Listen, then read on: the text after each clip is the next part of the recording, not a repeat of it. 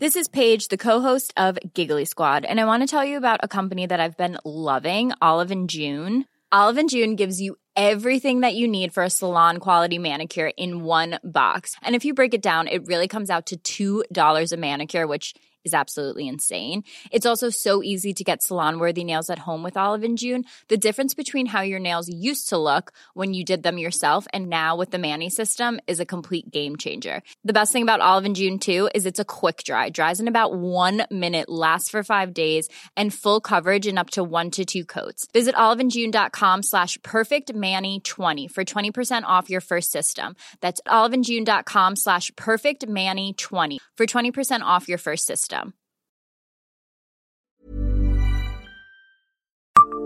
Savez-vous ce qui relie la chanteuse Sylvie Vartan à Champignol? Bonjour, je suis Jean-Marie Russe. Voici le Savez-vous Nancy Un podcast écrit avec les journalistes de l'Est républicain. Rien ne permettait d'imaginer que Sylvie Vartan avait une petite attache lorraine mais qui est bel et bien rappelé dans sa biographie. Le père de Sylvie Vartan est né à Champignol en 1912.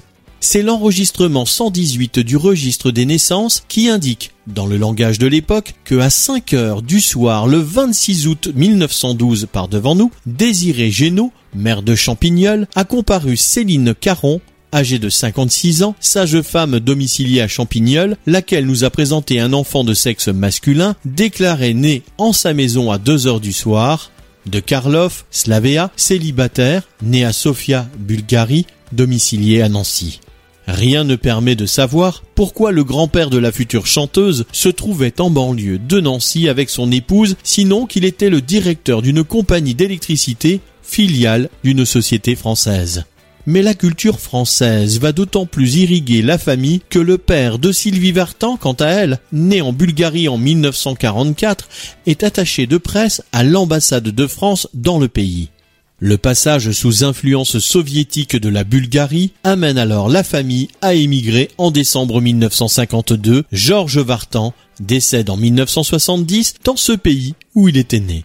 Il est inhumé à Logonville, dans le Vexin, au nord-ouest de Paris. Abonnez-vous à ce podcast sur toutes les plateformes et écoutez Le Savez-vous sur Deezer, Spotify et sur notre site internet. Laissez-nous des étoiles et des commentaires.